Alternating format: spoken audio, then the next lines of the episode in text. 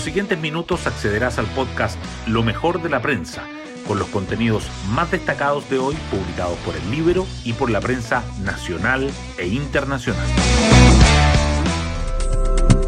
¿Cómo están? Muy buenos días. Hoy es viernes 23 de diciembre del 2022. Soy Pía Orellana y este es el podcast Lo mejor de la prensa, producido por el Libero he instruido decretar estado de excepción constitucional de catástrofe para contar con todas las herramientas necesarias para combatir los incendios que afectan a Viña del Mar.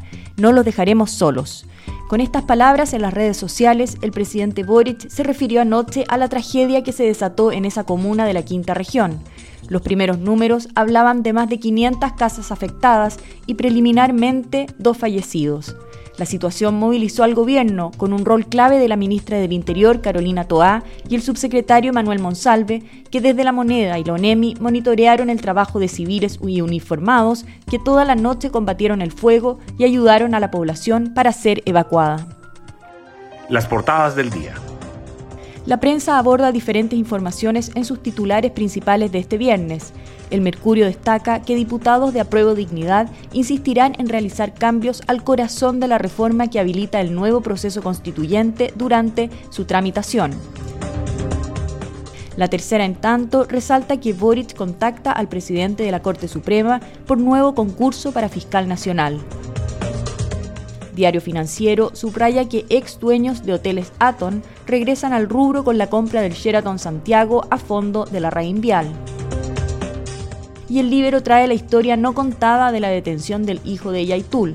Intentó atropellar a policía. El Mercurio también remarca en portada que el gobierno blinda a la alcaldesa de Santiago, Iracy Hasler, ante el proyecto de la Cámara que critica inseguridad e insalubridad en la comuna. Que el Ministerio del Interior anuncie un plan de restauración para el centro que contempla un hito conmemorativo en Baquedano que la Fiscalía le imputa a vocero de Temucuicui ser el líder de una asociación ilícita para el robo de madera y que la coordinación por WhatsApp para rechazar un megaproyecto en Ñuñoa revela debilidades del sistema de evaluación ambiental. La tercera, por su parte, señala que el gobierno formaliza el ingreso de Chile al TPP-11, con lo que el acuerdo entrará en vigor en febrero del próximo año, que el empleo presencial alcanza su mayor nivel desde 2021, mientras el teletrabajo se estabiliza en 11%, y destaca a los 10 futbolistas que dispararon su valor tras el Mundial de Qatar. Además, el Mercurio y la Tercera coinciden en dedicar las fotos principales de sus primeras páginas al trágico incendio en Viña del Mar. Hoy destacamos de la prensa. En una actividad navideña con la comunidad palestina en Chile, el presidente Boric hizo un inesperado anuncio. Sin anticiparle a la canciller Antonia Urrejola, informó que se elevará el rango de la representación diplomática al de embajada. En la comunidad judía, más que el anuncio en sí mismo, cayó mal el tono de sus palabras. La democracia cristiana disuelve por primera vez su comité de diputados. Tras la renuncia de tres parlamentarios al partido, los legisladores de C que quedaron se vieron obligados a buscar aliados y formarán un comité junto a liberales y radicales.